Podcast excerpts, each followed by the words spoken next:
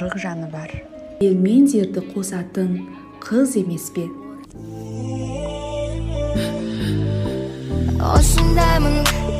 сенің айтқан сөзіңе қосылмаймын қайталап айтайын тағы осындаймын 欢迎来到 Casa Girls Club。Hello，大家好，欢迎来到 Casa Girls Club，我是 KK。 Hello Hello，大家好，我是绿子。我们今天的嘉宾七七。 大家好，我是七七，一个在校的大三的女学生。哇，这个介绍非常的简短，但是非常的全面了。欢迎七七，欢迎七七。对，然后我今天来介绍一下我们今天大概要聊的内容吧。其实起因就是因为我们在这个我们的社群里聊有关于这个维权的事情，呃，等各种各样的事情，就发现呢，很多很多时候女生其实是，呃，不太擅长去跟别人交涉，或者是去，嗯，为了自己的一些权利去跟别人对峙的。我觉得就是女生可能会在这个方面会有一些弱势。嗯，有出于各种原因吧，对，所以当时呢，在这个社群里，七七就踊跃发言，然后讲述了自己怎么帮助这个亲人去，呃，跟这个移动这个讨讨价还价，或者是跟他们去做一个维权的行为。所以我觉得这个也特别重要，因为 我之前自己也有过这种，就是想要去取消一个套餐，但是取消不了的，嗯，各种各样的一些事儿吧。所以我觉得我们其实有必要聊一聊，就是在。呃，跟外人、跟这种，嗯，比如说社会上各种各样的人去交涉的时候，我们应该怎样更好的维护自己的权利？我觉得这个事情其实还挺有意思的。是的，而且其实，嗯，先别说去维权了，很多时候我们其实会忽略自己本应该有的一些权利，就是就真的是因为这个常识不足够。嗯，我打个比方吧，就是在我自己的生活经验当中，我是近些年才知道，就是所有的国际航班，它中间需要转乘的时候，如果你需要在某一个国家，在某一个机场停留比较长的时间的话，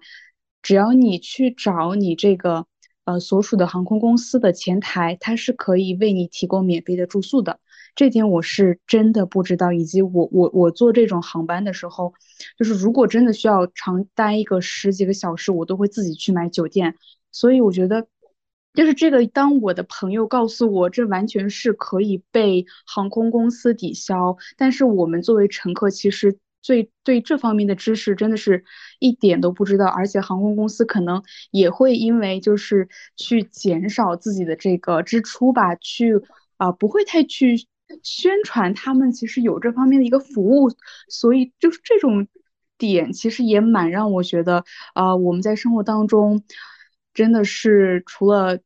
知道自己要就是能够呃可以实现的一些权利之外，还要去为这些权利而多去怎么说呢？多去了解和行动吧。所以这一期的内容其实我也是特别特别期待的。那我们接下来就有请七七给我们讲一下吧，就是呃，你可以跟我们、嗯、呃比较详细的讲一下，就是你是如何去帮助你的亲戚去讨回这个话费的，而且好像当时金额还蛮多的。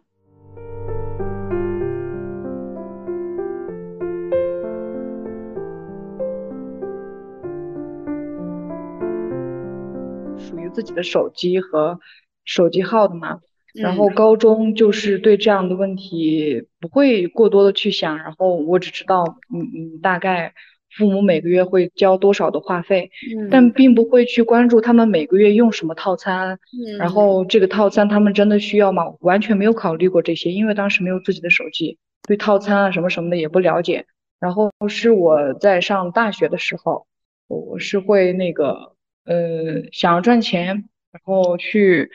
在寒假的时候做了一个兼职，就是在呃移动的营业厅上班。然后我当时嗯刚入职嘛，也很年轻。然后他会教我做一些事情，然后其中有一个呃要做的项嗯事情吧，算是就是你帮一个人办完这个手机号之后，嗯你要留下他的服务密码。我当时小嘛，他他说让我嗯。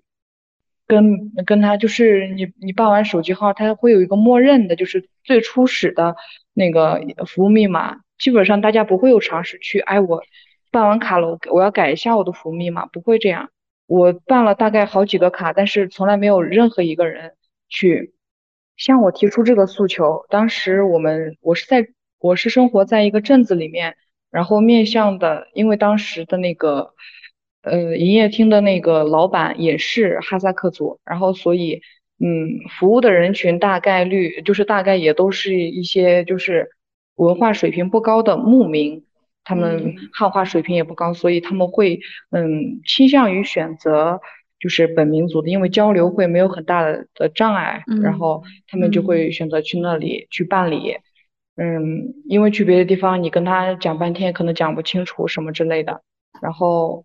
嗯，我当时是我们是会有一个本子，他们也不用那个什么 Excel 表啊什么之类的，就是简单的用那个本子，嗯，记每个人的那个身份信息，还有那个后面对应的就要写上那个服务密码，嗯，他们也不会去留意这个你写了什么东西。然后当时我，嗯，我最开始觉得可能就是登记信息嘛，就觉得很很正常，应该是他们不会做别的事情。但是我干了几天以后，开始他们老板，嗯，就呃收到那种信息，就是说，哎，好像类似于那种公司的冲业绩吧，类似于就说，哎，你们这个要搞多少多少个，就是某个业务，你们得搞多少个，就是会奖励多少钱。然后当时那个老板跟我说，就是让我，嗯。登他们的那个，就是在电脑上登他们的那个，类似于登 QQ 和那个微信一样，就是你要输入他们的号码，然后用那个服务密码去登录他们的那个个人页面，然后去为他们开通一些业务。我忘了具体是什么业务了，可能类似于现在很多人被开通的那种彩铃啊什么之类的那种很小的那种，也就是金额都不大，就是五块钱、三块钱这样，然后。会开通这这些东西，我当时，嗯，我现我现就我我现在想起来，确实是自己受了那个利益的蛊惑，就是也也挺感觉，就是心里边挺愧疚的，就是为了自己的利益，然后就嗯为别人去开通那些东西，但就是为了那点小钱，嗯，然后那个时候我就有了这个意识啊，嗯，就是我在这边给别人这样开通的时候啊，别人是是不是也在。某一个营业厅也在给我的父母开通一些这样他们不需要的东西，然后我那时候有了这样的意识，然后后来我不知道因为什么，然后我的小红书上给我推荐了一篇那个关于嗯，他就是在那个就是什么什么几几句话让联通公司为我就是给了给了多少钱这种一个文章，然后点开看了一下，挺有兴趣的。然后他就说，都就提到了他维权的那个方式。当时是，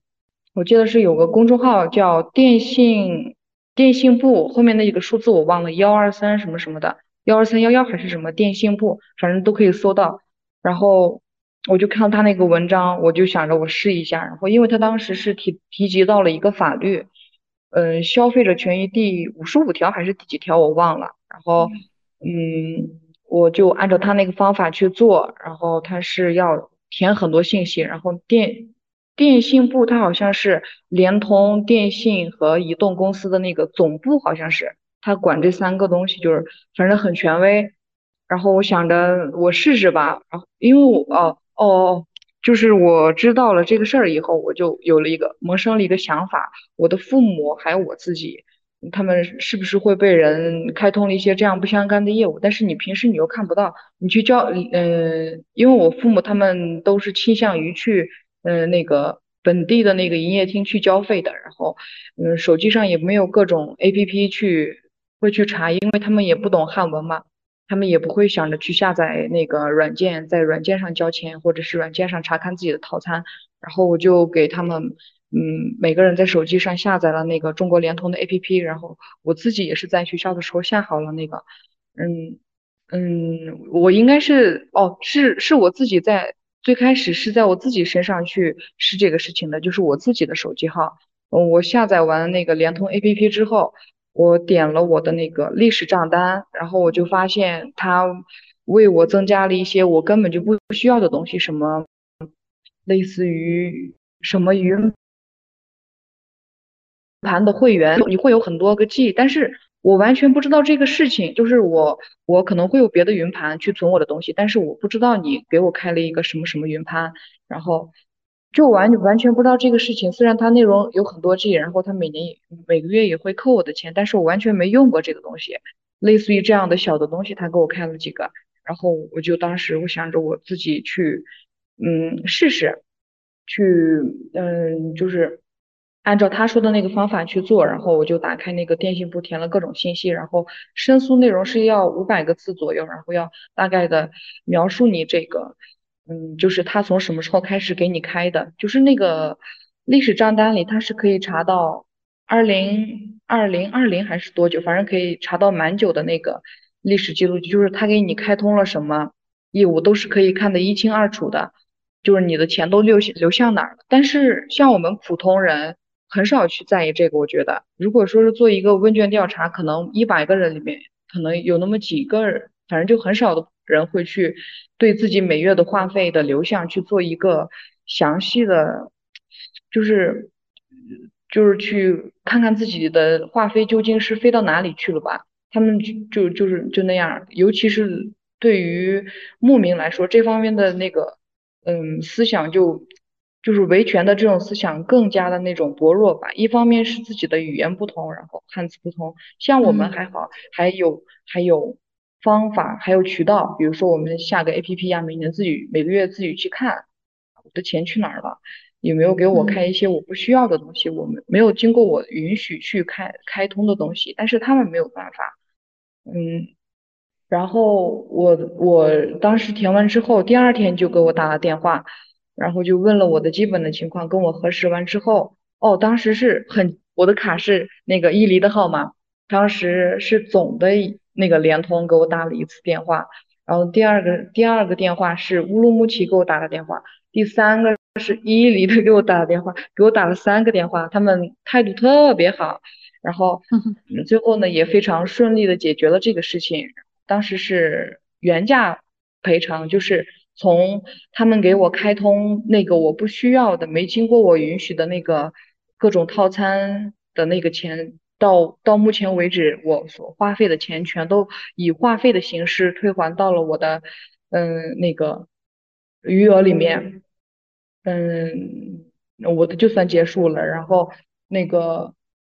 他们他们服务还特别好，还有那种类似于售后吧，就是还会问你他你对他们这个嗯解决的方式满不满意？对对对。然后第二个是我我的妈妈。她也跟我说，她也意识到自己自己的话费感觉交的比以前多了。她好像每以前是每个月四十多吧，后来就是有时候会变成六十多，有时候五十多，她就觉得很奇怪。我也没有用用很多流量，然后她可能就是有些奇怪。然后当时我想起了我自己的经历，我就给她手机上安装了那个联通的 APP，我查他的历史账单，发现他也被开通了一些莫名其妙的功能，比如视频彩铃这样。嗯，视频彩铃还有什么云盘会员这样的一些，他根本就用不到的一些东西，就是可有可无的。而且你用不用得到倒无所谓，倒是就是这个重点就是这个东西你完全没有人打电话跟你询问过你需不需要，而是在没有经过你允许的情况下去给你开通，为了一些他们自己的利益。因为我当时前面也说了，他们开一些这样的东西会给自己的公司带来一些盈盈利。然后我当时，嗯，跟我之前的做法一样，我也是向工信部投诉了这个事情，然后也是第二天得到了反馈。然后我们当时是我们本地的人，嗯，营业厅给我打的电话，跟第一次，嗯，跟第一次不太一样，这次是我们本地的打了电话，我不知道这个机制到底是怎么样的，就是我们本地的人给我们打了电话，他态度还挺好的，他就说，嗯，表示非常抱歉，然后。嗯，说愿意为我们赔偿。我当时我妈妈的我应该是三倍赔偿的，因为我后来了解到一个法律，就是消费者权益第几条我忘了清，就是嗯，这这算诈骗行为了，就是你能得就是五百元以下你能得到嗯三倍的赔偿，然后五百元以上是多少？反正挺严重的，我忘了多少是怎么处理的。然后当时是得到了三倍赔偿加嗯嗯加就是要为我妈妈下一个月的话费，就是再给她充充嗯充一个月的话费，就是这样，大概是不到两百一百二十多吧，可能忘了，嗯是这样，然后。那些钱其实，嗯，每个月两三块、三四块，其实很小。但后来我们一算，就是从他开始的那个月份开始加起来就已经一百多了。对于我的父母这样，就是没有稳定收入，像我的妈妈是全职妇，全职全职主妇，然后，嗯，我的父亲是，嗯，在那个会打工，他可能一天，嗯，很辛苦嘛，他会这就是做一些，就是因为他也没有很高的学历，所以他只能做一些那种。低廉的劳动力，他一天可能挣的可能就一百左右，挣不到两百，他就是这样，久而久之，他的钱就会流向那些其实他们就是去吃个什么大餐啊什么就能消费掉的那种，感觉就是挺心痛的。然后我就为他们去，嗯，算是为他们挺身而出吧。然后，嗯，然后我妈妈也非常顺利的跟他解决了这个事情，然后他也。然后我也是后来为我们所有我们三个人更改了那个服务密码。然后第三个我嗯就是我爸爸的手机，我发现他最开始就是很便宜很便宜，一个月只要只用花二十块钱就有很多流量，就是用不完的那种。但是到后面他他跟我说，哎为什么就是我的钱我的钱越花越多，每个月充的话费越来越多，然后我那个我在那个。呃，营业厅兼职的时候，嗯，打暑假工，嗯，打寒假工的时候，也遇到过这样的，很多人有这样的情况，就是说为什么，就是觉得自己最开始的套餐并没有花很多钱，但是到后面越来越坑，也不说坑吧，就是感觉越来越费钱了，就是很奇怪。然后我也是在那里上班了之后才知道为什么大家，嗯，普遍会有一个这样的现象。然后，嗯，我就开始了为我 父亲维权。我就为在他手机上查他的历史账单，果不其然，从他办理套餐的那一刻开始，就开始为他增加了一些他根本就不需要的东西，什么，嗯，类似于但不仅限于云盘会员这样的一些东西，然后还有他们一些东西是绑在一起去，嗯，销售的。然后后来我也是打了幺零零八六的那个客服的电话，人工客服，我去问他，嗯，就是。是有那样的规定吗？就是你要办理一个套餐，必须得，嗯，比如说十九，就是他好像有个十九块的套餐，我要办理这个，我必须要跟另外一个一起去办理，才能办理这样的那个什么吗？他跟我，他明确的告诉我没有这样的机制，然后我就挺生气的，就是，嗯，其实也也也也，其实也也能理解，你公司你赚总要赚点钱，你去办一些这样的东西也可以，但是我我。我越就是越往后翻越生气，就是他在中间更改了很多次那个套餐。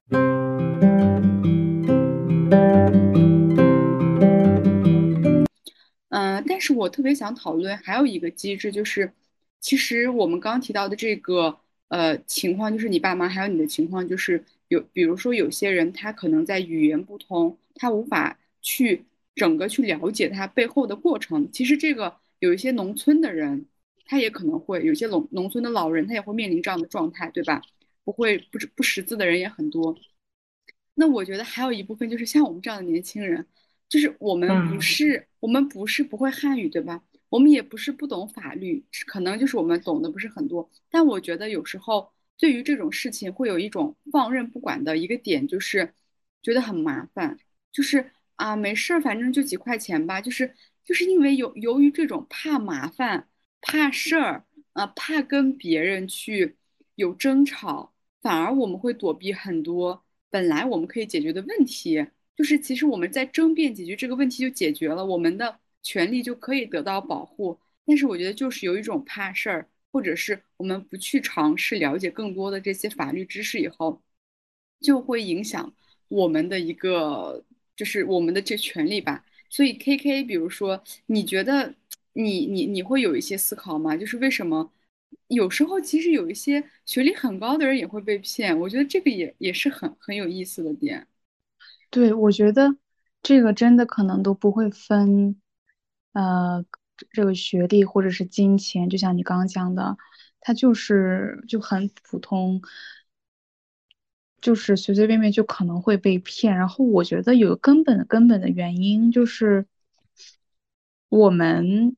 这个群体就是从小到大在受学校教育还是家庭教育的时候，就没有这种自我和。权利意识就是没有人会给我们讲说这是你的权利，你要维护它。然后这件事情侵犯了你的权利，所以你要去维护它。就是这两个字，我觉得在大部分的我们这部分群体当中是没有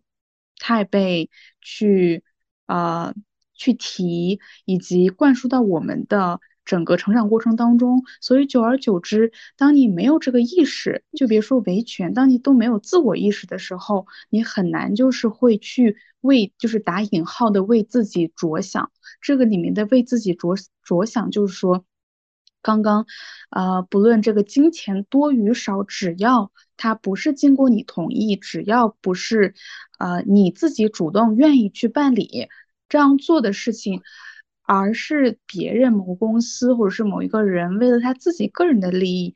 呃，在你不知情的情况下帮你去打通啊，然后帮你去做这件事情，就其实这个事情的性质本身其实是很恶劣的，它就是刚刚像七七讲的，它就是一个诈骗行为，因为它就是在你不知情的情况下这么做。但是，反正我觉得对这件事情，嗯，双方都有责任吧。呃，首先这件事情的性质本身就很恶劣，呃，这个都不用再去多加的去讲。但是另一方面，就是我们自己在家庭教育和学校教育的时候，就是讲你当你在一些公共场所，当你在一些集体活动等活动当中，当你去要为自己去买一些服务的时候，你是否能够在及时的去。意识到你有你拥有哪一些权利，或者说你是否会有这种意识，就是说人家有没有在，就是当你在多付钱的时候，你有没有想过人家有没有在，就是通过一些非法的，或者说你不知情的情况之下去帮你做一些操作？而且我觉得我们，呃，就就说哈萨克牧民吧，啊，就我们都是牧民的孩子，无论你生长在农村还是城市还是哪儿，就是有一种。很天真的性，这种性本质吧，就是你不会觉得有人会去加害于你，然后有人会去坑你，然后就是从小也是就讲，嗯，就是你要是能为别人做点好事，你就做，然后，嗯，不要去加害于人。这种，就这种很根深蒂固的一种来自你的自己，来自你民族特性的一些性质，我觉得也会。比较无形的去影响你的一些价值观和你在生活当中是否要去关注这些点的一些情况吧，我是这么想的。嗯，对，七七可以再补充，但是在之前我不太肯，我我不太完全赞同 K K 的说法哦，就是特别是你刚刚说到双方都是有责任，我并不认为七七和他的家人有责任，因为这个完全是单方面的欺诈。所以，我我肯定不愿意承认，就是说，嗯，你欺骗我，肯定不是因为我笨或者是我疏忽，肯定是因为你是故意要来侵侵侵犯我的权利的。所以，我觉得在这里，呃，我们其实还是不要说双方都有责任吧，因为毕竟我们是一个受害者，而且我们不是看着他们去侵占我们的这个权利，对吧？所以，我觉得这个地方还是不能。呃，就是把这个责任有一半分给我们，我觉得这个责任应该是全部都是对方的，就是这个移动公司的。当然，就是你后半部分的，呃，我同意，就是这种比较天真或者是比较这个，嗯，就对别人把别人想太好是有这样的倾向的。但我觉得还有一个点就是，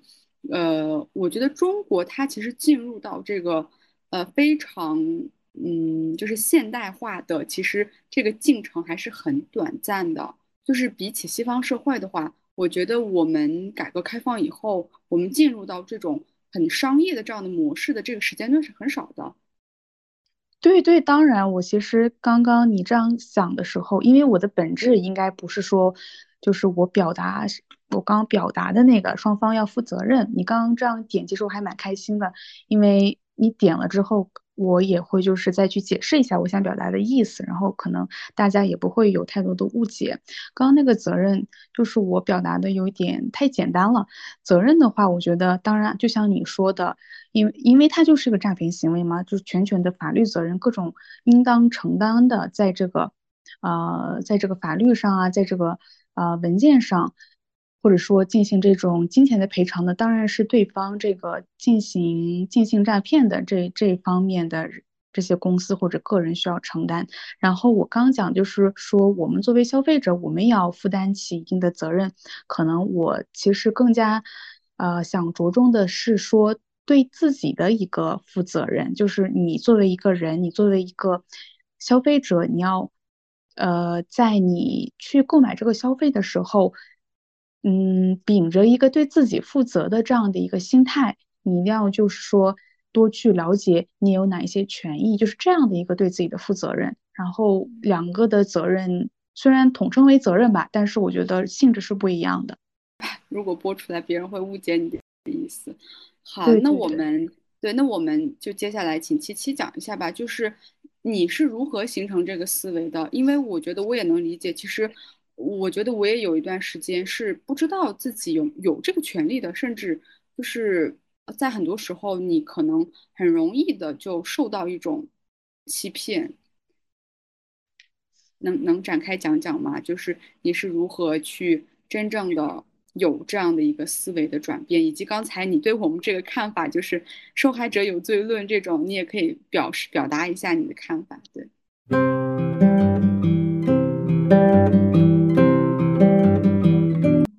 就是嗯，我们本地的那个营业厅，他打给我的时候态度非常的恶劣，他就跟我说，哎，嗯，我给你们个，就是你们咋在那个啥上面投诉我们了？你们过来我们这个地方，我给你们取消掉就行了。你把那个投诉给我取消掉，你撤销掉。我当时我特别窝火，我说凭什么呀？你自己没经过我的允许开给我开这样的东西，你还要花费我的时间去你那里去解决这这个东西。然后我说，你完全没有把我的嗯感受放在第一位，而是就是想着你自己的事情。然后我我就特别生气，我就把电话挂了。然后嗯来了第二个人，然后他第二个反正也是跟跟他吵了，跟他我跟他是聊了二十多分钟。就是关于这个事情，他最开始的态度就是让我让我就是去本地的那个营业厅去取消就行了。他说：“哎，这个多小个事儿，你去取消就行了，你你干嘛还要搞这么大投诉这个？你赶紧把那个给我撤销了。”然后我跟他，我特别硬气，我特别硬气。当时我当，但我当时确实很害怕，因为，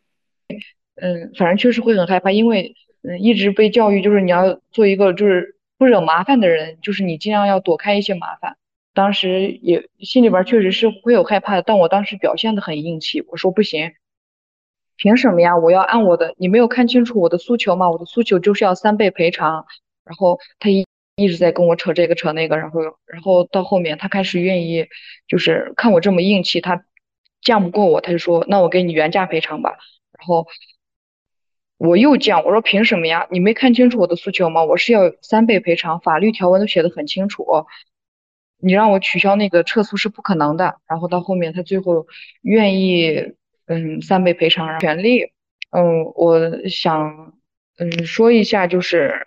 这种，嗯，思维是怎么形成的，我也不太清楚，就是好像是上了大学之后，嗯，可能个人的那种意意识更强了吧，我越来越意识到，呃，很多事情其实是可以由我自己决定的。高中的时候可能是因为跟社会交涉的比较少，然后会。会比较的那种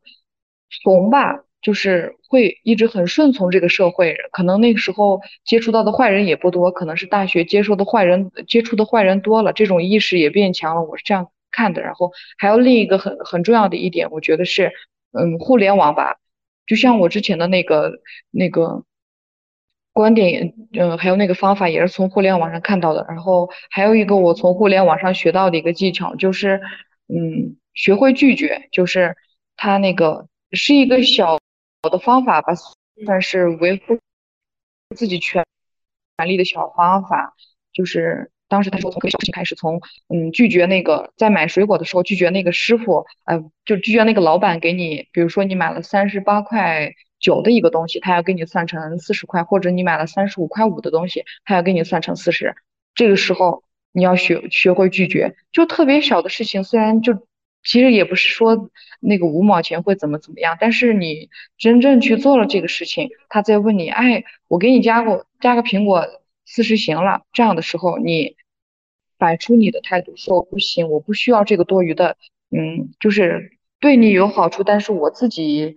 本质上不太需要的这个东西，就是去拒绝他。然后我我多次。嗯，在买水果的时候，就是被提到过，就是要给我加上一个苹果，一个橘子，给我算成整的钱，我都拒绝了。然后当时的感觉是，就是就是很棒，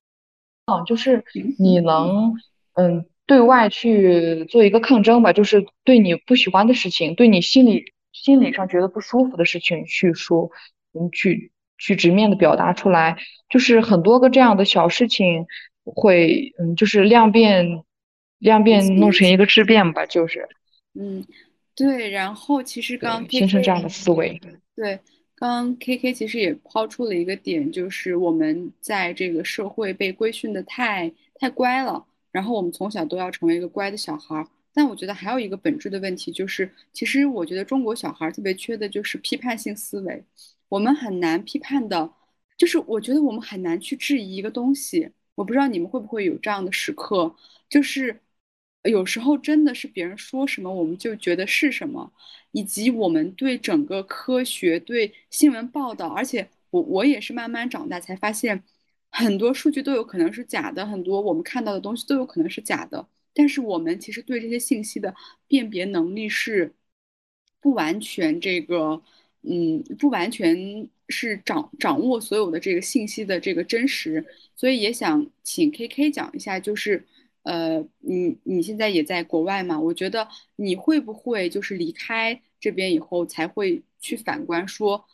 嗯，我们的这种嗯缺少批判性的思维会不会导致一些你之后的一些思维模式的形成？对，我觉得这是个很好的问题，而且也是过去一两三年一直困扰我的问题吧。嗯。我也经常会给你提嘛，就是在先不说生活，就在学习当中，就因为缺乏这个批判性思考的能力，而会觉得很吃力呀，会觉得没有自信啊，然后就是会很难以完成一些学业上的任务，甚至是，嗯，呃，就打个比方。你要去质疑别人的一个观点，你要去质疑对方提出的一个疑问，我就觉得这个对我来说实在是太难了。就跟刚刚绿子提到说，给我们抛一个数据，那我们就觉得这就是个数据，这是真的，然后就去接受它。但是当你有批判性思维的时候，你真的会去立马想，哎，这是对的吗？这是这是不是假的？这是不是伪造的？这是不是半真半假的？然后，尤其是当你学历史的时候，我觉得它会让你更加的去有这种变呃批判性思维，就是去怀疑这个人说的是真是假。然后就反正，嗯，这个东西我最开始接触的时候，我觉得实在是非常的难，因为去全盘的去，呃。去解剖你以前所培养的这样的一个思维，就是说你接收的这种来自于老师、来自于父母、来自于只要是你的上一级所谓的上一级的的这种信息，它就是对的，你就得去执行它。你没有就是说中间的去去反观，或者是去反驳，去。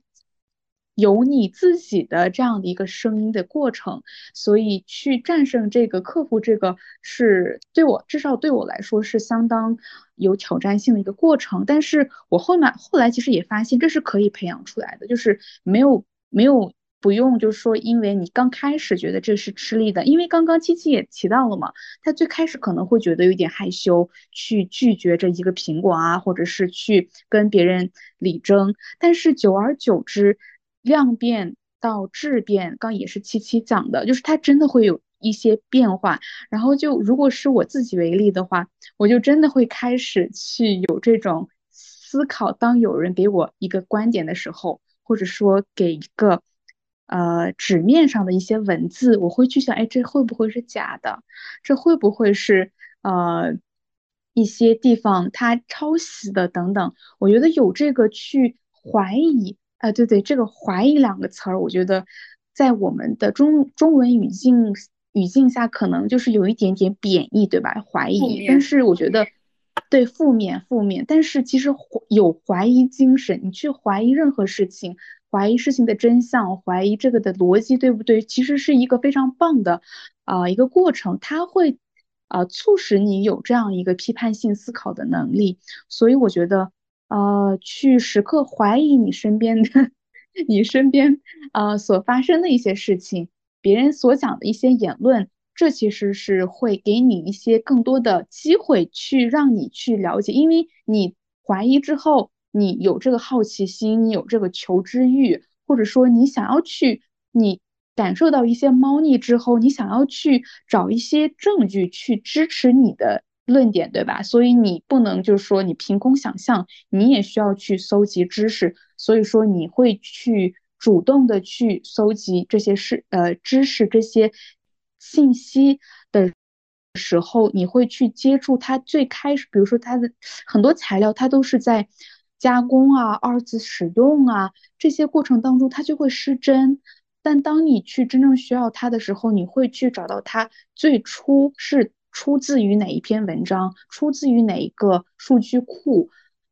然后你再通过这些最原始的数据去有一个自己的归纳和整理。我觉得这就是一个。呃，不仅是一个信息搜集的过程，而且是也是一个去呃培养自己做一个批判性啊思考的一个很重要的过程。这很难，我觉得，但是它很有用，也很呃很就是对你的整个发展是很有用的。所以我非常鼓励大家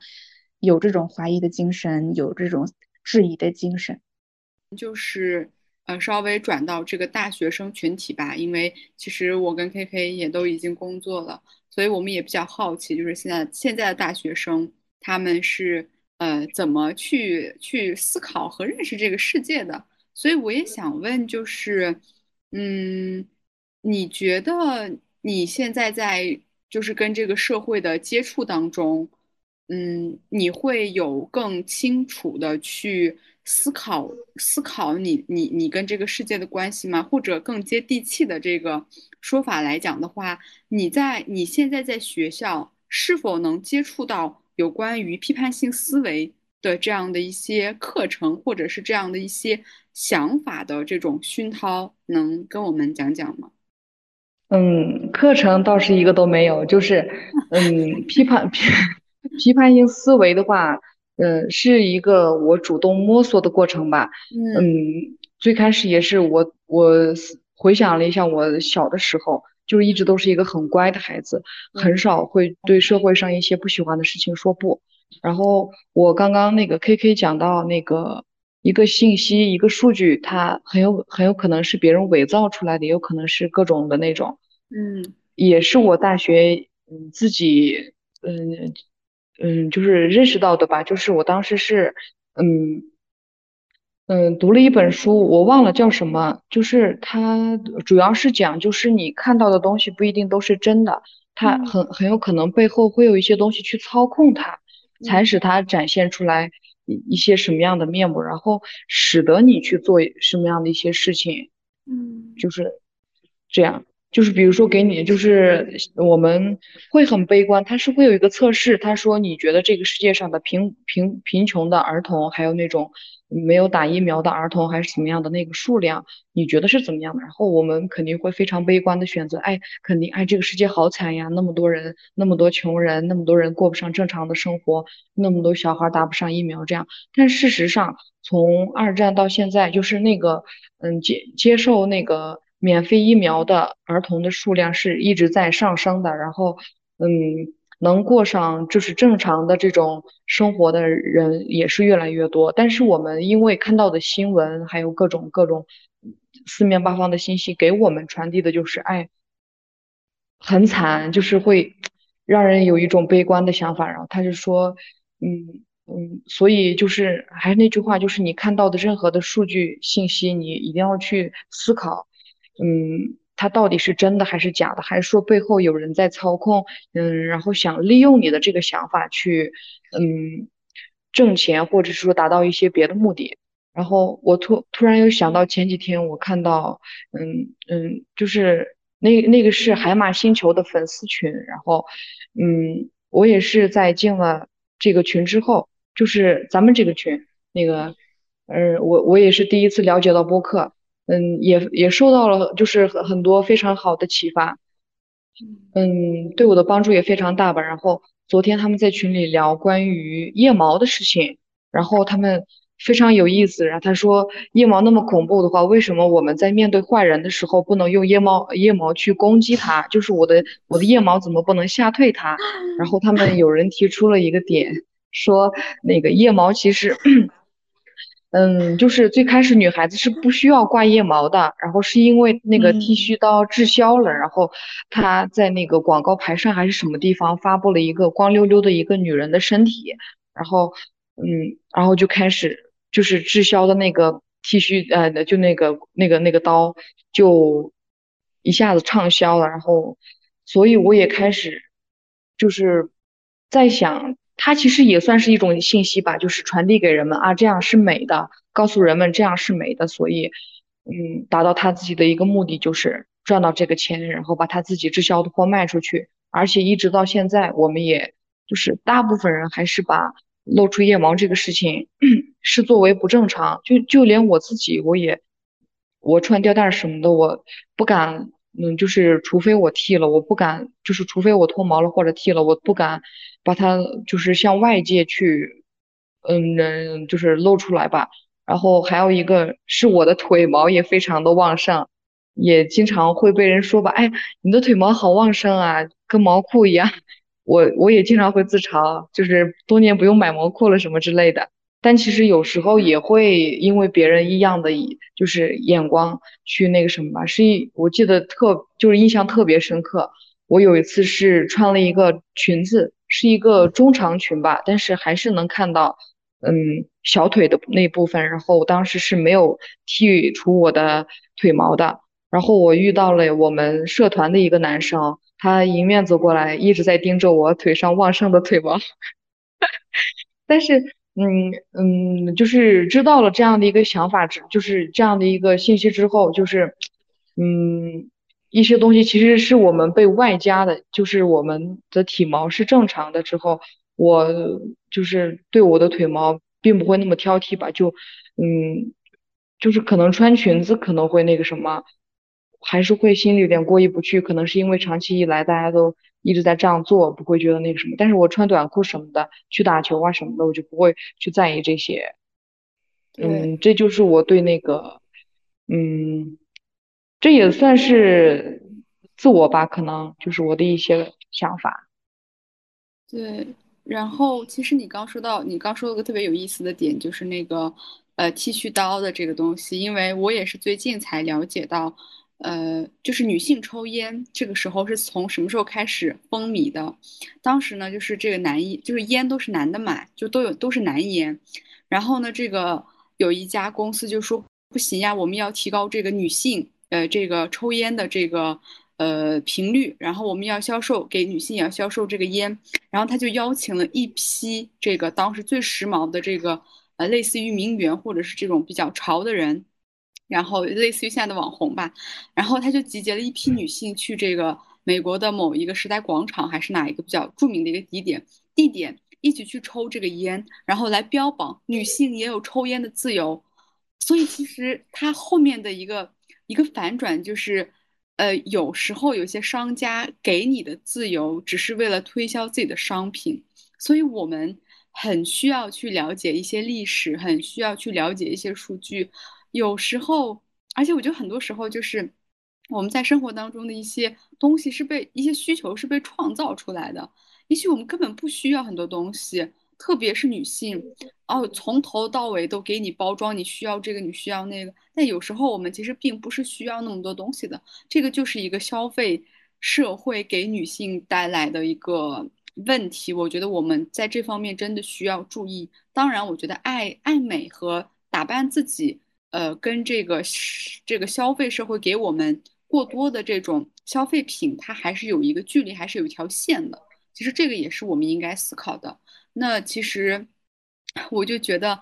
因为我们人是一个社会性的动物嘛，所以我们肯定是跟整个社会是息息相关。但我觉得，呃。有时候我们的确很难去，嗯，把一些照在我们面前的那种假的数据呀、被规训的一些条例呀，把它拨开，然后看到整个世界的本质。我觉得这种思考能力是需要锻炼，然后也是需要我们意识到说，也许我们的思维模式是有漏洞的。我觉得这个特别重要。然后也想请 K K 就是聊聊，嗯，你觉得这种，比如说这种。思维漏洞啊，或者是刚我们提到的那种所谓给女性自由，但他只是为了赚女性的钱。就你有没有碰到过类似这样的事情？对，我觉得前面七七还是你都讲到这些例子特别有趣，吸烟呀，还有剃须刀的。然后在这之前，其实七七提提到一个特别特别特别重要的一个理论。呃，只是，但他七七只是去描述了理论本身，但这个理论我觉得应该是议程设置吧。这应该是我在本科学新闻的过程当中，我就是对我影响至至今都很深远，以及让我去有那么一点机会去了解世界的本质的一个理论——议程设置。就是你解释一下。当时，对对，就是其实其实七七刚刚其实讲了很多。很多的这些商家呀，还是啊媒体呀，他们就是为了达到自己的目的，去有一套话术去形容这件事情，去报道这件事情，去广告这个产品。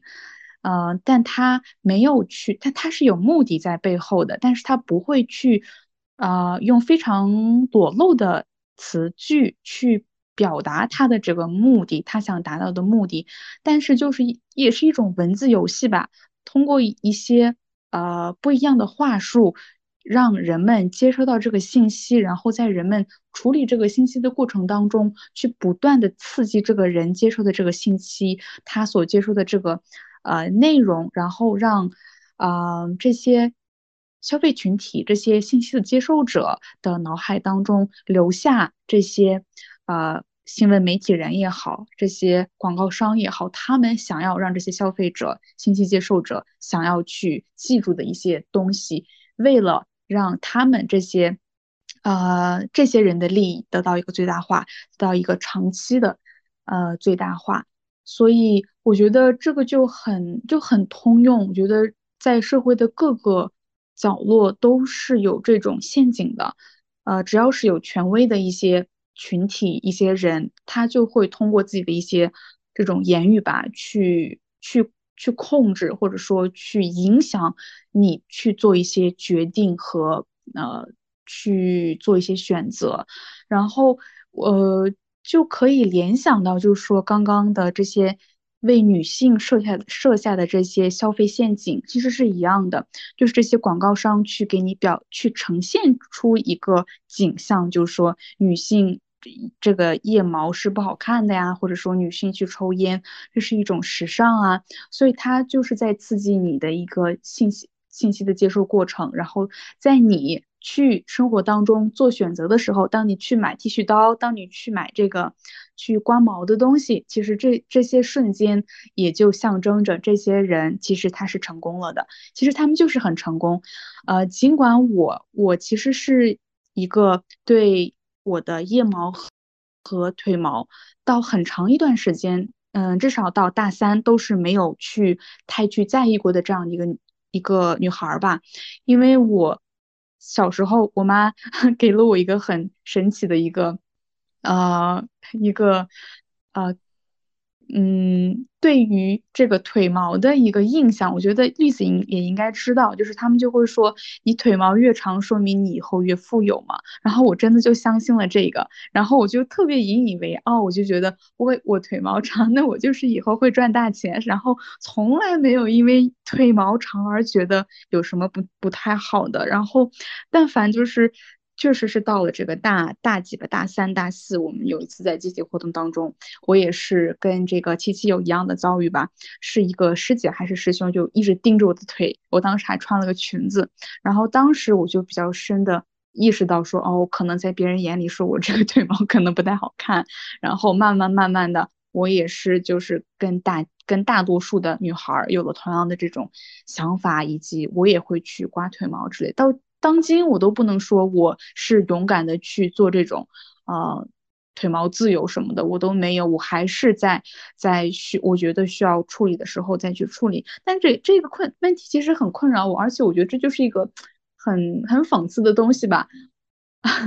就是你明明可以去做主，你明明可以做改变的一些你身上的很小的点，但是你还是无法去冲破这个大众主流社会对女性的一些条条框框。然后我觉得可能他需要一段的时间吧，我们也得也得对自己一些就是去做改变呀，去接受自己一些时间，慢慢来吧。我我就是这样想的。对，然后其实我刚在听我们三个的这个内容的时候，我就有一个特别就是意外的一个点，就是我们要怎么去打破这样的一个思维模式。我们要怎么去打破这种非常固定的，嗯，这种想法，以及其实我 我我慢慢觉得，就是，呃，我不知道我们七七如果现在是大三的话，应该是零零后吧，嗯，对吧？是零零后，嗯，所以我其实能感受。我说实话，我之前也没有接触太多零零后，但是自从这个社群以后，呃，社社群建立以后，我发现很多零零后他们就是对世界的认知跟我们这样的这个九五后是不一样的。就是我觉得你们其实会更自自自信，或者是说更自我一点，呃，然后你们关注的这个议题也是比较集中在自己身上的。这个可能也和你们这个出生以及你们拥有这个手机，然后现代现代媒体的这样的一个便利呃造成的。但是我刚其实也也在思考，就是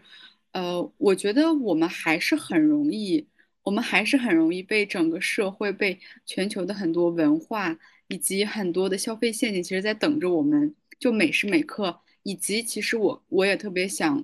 呃，聊这个话题，但是我觉得会有点扯远。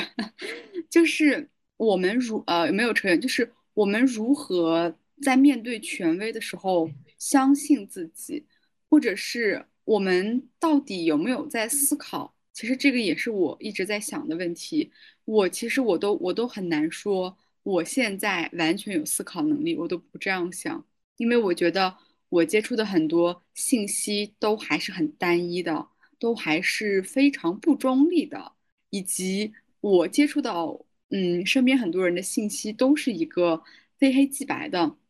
所以我觉得如果说我们要想要想想要尝试这种批判性思维。或者质疑权威的话，其实就需要各种不同的意见。但现在在网络上有一种比较可怕的现象，就是只要你的意见和我的意见不一样，我就跟你撕，我就跟你，我就跟你争吵。其实我们最后就没有在讨论这个问题，而是直接就是站在这个两方的立场去互相撕对彼此。所以我也想问一下七七，嗯，你觉得你会有那种你自己的一个想法跟这所谓的权威？有一个碰撞的这样的一个这样的一个事情吗？等会儿也可以请 K K 说一下。跟权威碰撞，对，我我觉得在学校里边最那个，嗯嗯，也不说普遍吧，就是在学校里边能发生的事情，就是发表跟老师不同的意见吧，就是他讲的哪里不对，或者是嗯。嗯，他做了某些你觉得不对的事情，嗯，这个时候你能提出来，就是对对权威的一种对。挑战。对。我我我在我在极力的想自己有没有这样的时候，嗯。嗯，但是我没想到可能太久远了，但是我觉得应该是有会有的，因为我的性格就是那种，嗯嗯，有点那种怎么说呢？我觉得应该是有的，但我一时一时半会儿反正想不起来。没事儿，没事儿，我讲会儿，然后可以想想，我可以先讲，然后你想想，嗯，然后可以，嗯，好，讲就比如刚刚，其实这这个问题其实很好，我觉得很值得讨论，一点都没有偏离主题。嗯，就如果按我自己的经验的话，我其实觉得我在从小到大其实从来没有去去怀疑过呃权威的这个声音。我一直都是觉得老师说的就是对的，百分之百对的，然后我家长说的就是百分之百对的，我就是这样的小孩，就很神奇。但是，嗯，也是近些年来，也是因为这个前面讲的这个批判性思维等等的一些很突破性的东西来到了我的生活当中，我的思维当中，我开始有了改变，而且改变的这个力度还比较大，可能也是因为就是年龄到了之后。你会对自己想要的一些东西有一个比较明确的想法之后，当时机到来，当你觉得这个应该改变，并且你知道这个往哪个方向改变是对的的时候，我觉得人会变得就是更加的高效一点吧，会更加的去给自己设立一个比较明确的方向。呃，那举个例子吧，就是刚刚绿子不是提到说，呃，我们该如何去，呃，就是。当你的声音与这个大众的声音不一样的时候，该如何去相信自己？这个按我的经验的话是，嗯，先不说这个网络上，因为我嗯没有在网络上有过这种经验，而是在现实生活当中，就是跟人与人就是面对面交流的时候，我当有我当时是有一个决定需要去做，然后但是我又因为缺乏经验。我不知道应该该怎么做，所以当然，嗯，就是需要一些长辈，需要一些身边的人的意见嘛。所以我就挨个去问，然后最开始的时候问了这呃这位长辈，我觉得他说的很对，然后我结合我自己的整个整个经历啊，整个想法，然后我就可以立马去塑造一个按照他的逻辑对我适合以及。的的这样的一个计划以及未来的一个想法，你你说就是很快能够把他的讲的东西吸收到自己的身上，然后你再去找这个 B 人，找这个 B，他又讲一通，你又觉得非常有道理，你有了同样的一套就是行为，你觉你就把他的说的话套用到自己的身上，然后找 C，找 D，找 E，找 F，当你找了足够 N 多个人，跟他们讨论了 N 多个就是。同样的事情，但是因为这些人的背景不同，他们的角度不同，然后你真的有足够量的一些交友的时候，我最后就觉得，呃，我最后发现就是说，无论我找一百个人还是一千个人，嗯，只要这些人有有自己一个比较强大的立场和不一样的背景的时候，他总能根据这些背景所既有的这些知识，给你来一套。呃，来一套话术，让你就是按照他的这个想法去做，就是很有这个说服力的。所以，就是当你真的在生活当中意识到这一点，就是你真的意识到说，无论你找多少个人去谈，有多权威，只要他有自己足够强的一这样的一个立场的时候，他的话总是会显得是有。有力量，而且行得通的，但是在这个时候，嗯，在这个时候，就是最重要，就是说，当你意识到这个，那么什么是最重要的呢？人家那是人家他的背景，那是人家的经历，他完全无法去套用到你的身上，所以这时候你才会就是真的去关注你自己到底在想什么，你你可能最在乎的是什么，以及你会去对你自己以前。怀疑的那部分产生一些信心，就是你可能有一些想法，但是你觉得这可能不太好，或者是不太完整的时候，嗯，其实这才是你真正所缺乏，或者说你应该去呃往前去深挖的一些点吧。但是你对此，因为你对自己的不自信，而导致了你对你自己的选择啊，或者说你对你判断的一些不自信。所以我觉得，当你有足够量的一些讨论和交流之后，当你意识到了这个本。质之后，我觉得会反向的让你对自己产生一个更更多的自信吧，然后你就会去除对权威的一些嗯祛魅吧，然后会更加相信自己。我觉得这个过程是是特别特别重要的。你们有过这样的过呃这样的一个体验吗？对，七七七七想到了吗？嗯，对，我感觉你一下子说了很多我想说的话。哎呀，好累啊！太好，我去收了一下我的书，怕他怕他那个关门了。就是，嗯，就是我，嗯嗯，最好的一个办法就是阅读吧。就是在对自己的想法不确定，或者是说没那么自信，去想要跟外界对抗的时候，嗯，通过阅读或者是通过聆听，比如说通过播客呀各种。或者在网上看到一些嗯信息，去那个嗯，他跟你有一些共鸣，然后嗯，或者是说在那个精神层面有一些这样的交流，然后他会更加的让你确定自己的这种想法，然后嗯，就大概是这样。对，好像琪琪刚去 拿书包比较喘，我来说一下。对对对，好。对，呃，刚 K 刚 K K 说到的那个他的那个经历，其实我还挺能认认同的，挺有就是同感的。我我觉得就是，你特别是女性吧，就是女性有时候很容易被一种女性气质的所谓的这种生活模式所束缚。嗯。很多女性都有一个非常优秀的优秀女孩之套路，就是上本上本科，上完本本科上研究生，上完研究生啊，找个好的工作，找个家境一样的差不多的男性结婚生子，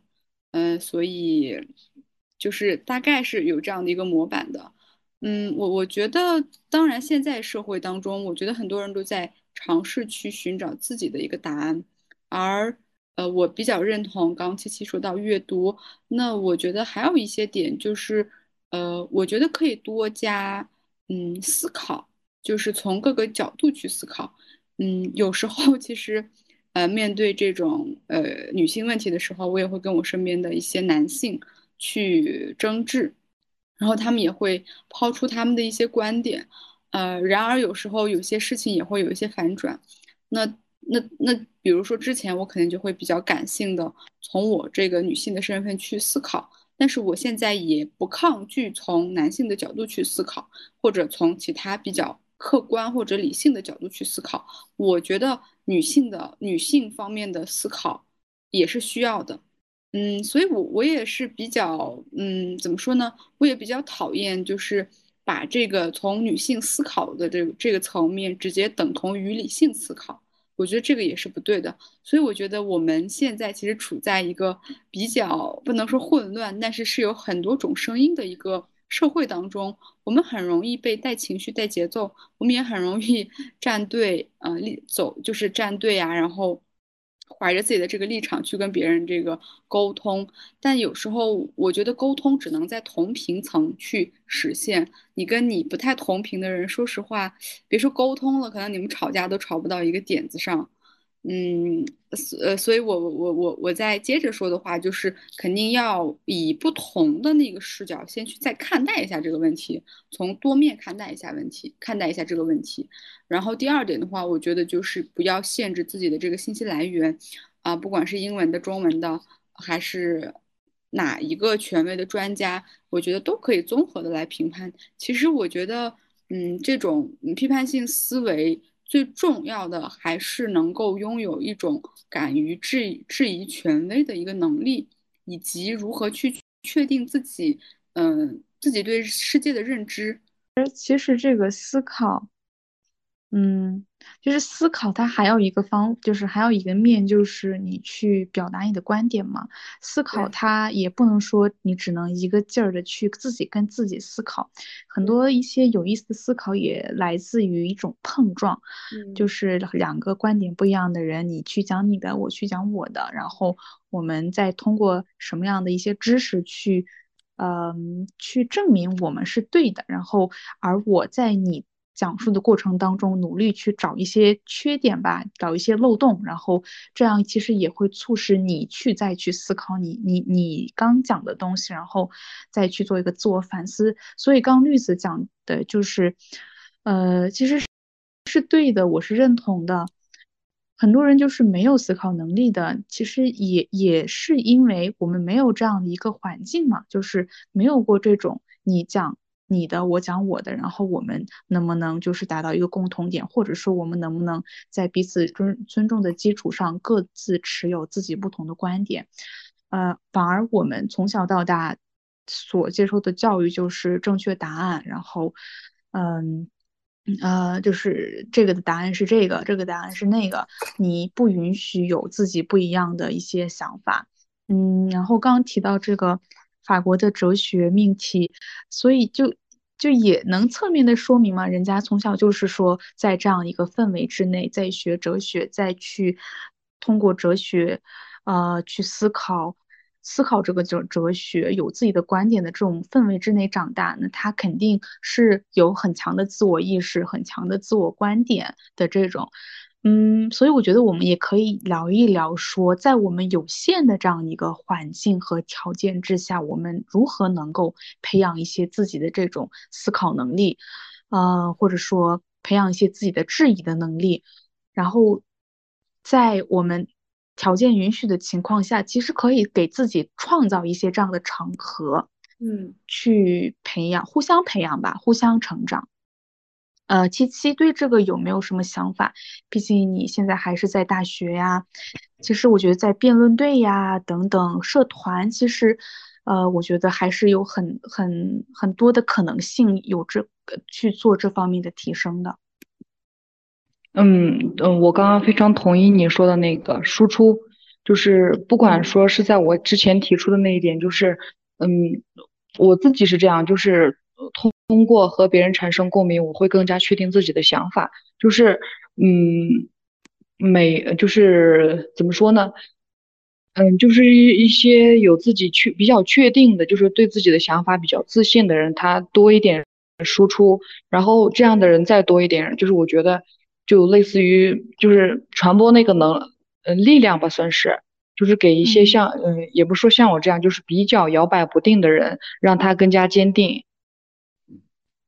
嗯，我之前是对就是对女权，我嗯我很小很小的时候就已经感受到了嗯男女的不平等，但我当时我不明白的到底是为什么，然后嗯就是后来慢慢慢慢才开始知道这背后。的那个原因，随着我自己的认知什么之类的，然后也听到一些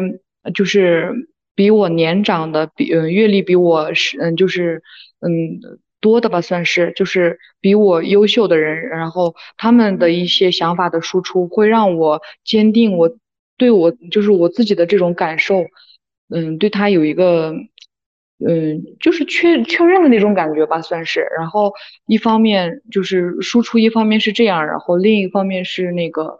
嗯，就是嗯，我也是经常会跟一些男性去讨论女权，虽然我每次都会说在跟男的讨论女权，我就扇死自己这样的话，但我还是会忍不住跟他们有一些非常激烈的讨论。然后在这个激烈的讨论中。我也会，就是以前很少从男性的角度去思考问题，然后在这个讨论的过程中，他们也会表达一些自己的嗯感受，然后他们对这个事情的看法，然后也会就是让我多一些思考，嗯，就是说在这个嗯讨论的过程中，在我们互相输出的过程中，能引出更多新的点，我觉得就是可能是我以前没有考虑到的一些点。所以我觉得输出是一个非常好的过程，你不管是对自己还是对别人，它是一个非常，嗯，有很大的那种作用吧，就是好处。我觉得。对，那我还想就是顺着这个问题再问一下七七，比如说你最近有没有有没有这种，呃，去跟别人去讨论或者，嗯，你们去对一个事情有不同的。看法的这样的一个一个现场情境会有吗？嗯，我我是嗯嗯，我想一想，嗯，哦，是在网上，嗯，就是会就是哦，我想起来了，是就是我是我是比较喜欢运动嘛，我喜欢打篮球，然后。我在小红书上也经常会刷到很多女孩子打的球打打的很好的那种视频，然后 就是任何一个我我我我真的就是很仔细的在看任何一个嗯打篮球打得很好的那个女孩子的视频下面都会有一条这样的评论，把假发摘了吧，兄弟，然后嗯还有什么类似于这样的评论，就是他们。就反正就是不承认女孩子可以打球打得这么厉害，一定是男孩子装的啊，不假假装的，就是戴了假发去怎么怎么样。不管这个女孩子露出了侧面侧脸，就是能看出来是女生，或者是怎么样，都会有这样的评论。然后，嗯，然后就跟他们会在会在那个评论区 battle，就讲这些讲那些，然后就这种吧。那比如说你你你和你的朋友会不会有，比如说像，对，比如说像刚才我跟 K K 那样，就是我们会对某一个事情会对有有一些这种不一样，然后我们讨论完以后，我们会说哦，原来你是这样想的哦，那可能我刚才没有表达对，或者是说哦，那可能也许我们可以再多补充一些信息，或者他也可以来说服我，就是会不会有这样的场景？嗯，这个肯定会。会有，就是，嗯，这个其实是，嗯，更，我觉得是是是那个什么沟通的重要性吧，我可以说是。然后在平时在女权的这方面，我跟我身边的朋友态度是非态度和立场是非常一致的。但是在某些事情上，嗯，因为个人的经历还有个人的那种，嗯，因为每个人都不一样嘛，对，嗯。是，就是同样一句话，同样一个表情，我们每个人会有不同的解读。是有一次，我跟我朋友，嗯，因为就是他做的一件事情，然后对我产生了非常不好的影响。然后我一直都是一个不善于表达自己感受的一个人，然后我也在慢慢慢慢的就是想要蜕变吧，就是想要变成一个积极表达自己内心的想法、最真实的感受的人。然后我就。在经过了多次的挣扎之后，跟他表达了我当时的情景。我说：“你说出的某句话，某句话让我产生了非常不好的感受。你当时为什么会这么做？就是你知道这样会很伤害我吗？你是知道这个事情会伤害我才对我这么做，还是说你嗯无意间就是你不知道这个东西会对我产生伤害，你才这样去说？”然后他也非常真诚的向我表达了他的那个。他当时的感受，他完全没有想过我会因为这个事情而感到难受，然后他也非常感谢我能把这个点提出来，然后不让我们的关系继续僵化，然后或或者是进一步恶化怎么样？然后这个也让我感触挺深的，就是任何一段关系，就是嗯产生一些误解误会的时候，一定要就是尽早的去解决这个事情，就是通过沟通来让它早点化解。嗯，对对，其实我我觉得我们今天就是虽然聊的都是有这个维权呀，或者是有批判性思维，但我觉得我们人肯定都是要跟他人接触，然后与外界接触，跟世界交流的一个过程当中，才会形成我们自己对自己的认识，对吧？对。然后，呃，我前面不是提到说，那我们有什么方法能让自己在有限情况下可以增增强思考力嘛？我想就是补充一下，我刚刚也提到了，如果大家有条件在高中或者是大学的话，我觉得可以去参加辩论队，这个特别有用。然后还有就是话剧团，话剧团其实它也是，我觉得会更加适合七七这个情况，因为七七刚不是说他会不太敢于去表达自己的情感嘛？其实话剧你进入这个团队。然后去讲他的台词啊，去，呃，去表用你的表情去去表达你的内心的那个情感。我觉得这个就是会从不一样的角度吧，去去释放你的情感。所以这个，如果你可以，你可以不参加任何一个社团，但是话剧社和这个辩论队，我是强烈建议大家的，可以去去去参加一下。我是参加了我们学校的那个话剧社的。嗯，那很好啊，你可以好好的，因为当时很喜欢，对，投入当中。对，然后我们应该还有五分钟，呃，对，其实我经常特别爱听这些那个辩论，那个叫什么来着？奇葩说，一些辩手他们会有这个旁赢呀，他们会有一些那个课在看理想，其实我都有买过，就是其实我非常。我非我是非常在乎沟通，以及我也非常的嗯重视有关于这个辩论呀、批判性思维，因为我觉得越是长大，其实我越能感受到你你在跟这个社会接触的过程中会有很多不可知的摩擦力，这些摩擦力有时候大到可以把你碾碎。那当然，我们在这样的环境里就需要去捍卫自己。那我觉得学会一些话术，或者是能够 get 到别人说话的一些逻辑漏洞是非常重要的。然而，这也是我们能够捍卫自己权利的一个起点，对吧？嗯，所以我觉得今天特别开心，邀请七七来跟我们，嗯，聊有关于这个维权的这样的一个话题。当然，我们其实不只是。呃，有关于维权，其实我们从维权也衍生出了很多批判性思维呀，然后有关于这个，嗯，沟通，然后跟世界去如何交流，对，所以今天特别感谢七七，也不知道今天 跟我们聊天的这个感受怎么样？我感觉非常好，就是，嗯，呃，可能我我之前会有点紧张，然后聊了聊了这么多之后，我感觉就是，嗯。打开了我很多的点吧，就是很多嗯我没有去思考到的东西，就是那种我觉得人和人就是一种互相嗯算是补充还是怎么样，反正就是嗯让我的大脑开阔了很多吧，感觉是感觉我在逼你夸我们一样，没有没有没有没有。我最后想补充一个点，就是刚我们聊到了很多关于批判思考啊，关于持自己不同立场去质疑权威嘛。然后其实我还想就是给大家讲，就是如果自己还无法有自己不批判思考的能力，或者说自己还真的是一个没有特别呃与众不同的见解的这样的情况之下的话，我觉得，呃，首先不必责。不必责怪自己，这太正常了。但是我们一定要做，就是多去阅读，因为这个刚刚七七其实提到过，因为阅读的量和面足够广和大的时候，你的这个不一样的思考、不一样的想法才会慢慢的萌生，然后在你跟。刚大家去交流的过程当中，这个火花才会去去产生。所以我觉得，这如果想最后给大家一些建议的话呢，这应该就是我最后想给大家建议的一个点。然后非常感谢七七今天给我们分享这么宝贵的维权的经历，真的是让我大开眼界，也觉得想要多去学习七七这种精神。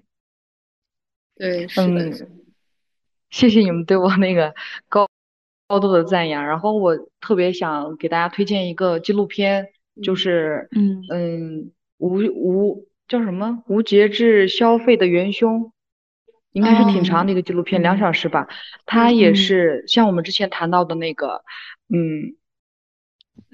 嗯，就是打着一些旗号让你去做一些消费，这个我觉得对我们来说太重要了。我觉得嗯。非常建议大家去看一下，我看完也也没看完，我看了一半了，可能印象就是感触特别深。他就是为了让女孩子去消费那个包包嘛，他就特地给女生的那个衣服设计很多小小的口袋，用不上的口袋，然后就可能是为了让你去买那个包。我觉得这种东西我们去了解了之后，起码看到一些，嗯。我们不需要，但它实际看起来非常适合我们的东西的时候，我们要思考一下，我们到底需不需要这个东西？嗯，对对，所以我特别推荐这个纪录片儿。关于口袋，那个言一言月，其实当时他在脱口秀就讲过，为什么女人的衣服不能有口袋？其实他就是，我今天才知道，原来是为了让我们买包包。好的。对，那今天特别感谢七七，然后也希望更多的朋友能够来到我们的电台，因为我们一直其实，我们的想法就是能跟更多的人交流，然后也是今天跟七七的这次对话，更加让我意识到，我们每一个人都有。特别闪亮的一面，然后我们也需要不同的声音来让我们去看到更多的世界。然后最后也希望，如果说各位朋友，你们有你们有故事，你们有想表达的这个想法，都可以来私信我跟 KK，然后来做客我们节目，我们非常欢迎听到不同的声音。是的，非常欢迎大家，拜拜。好的，拜拜，拜拜，拜拜，拜拜，拜拜拜。Falling in love with me.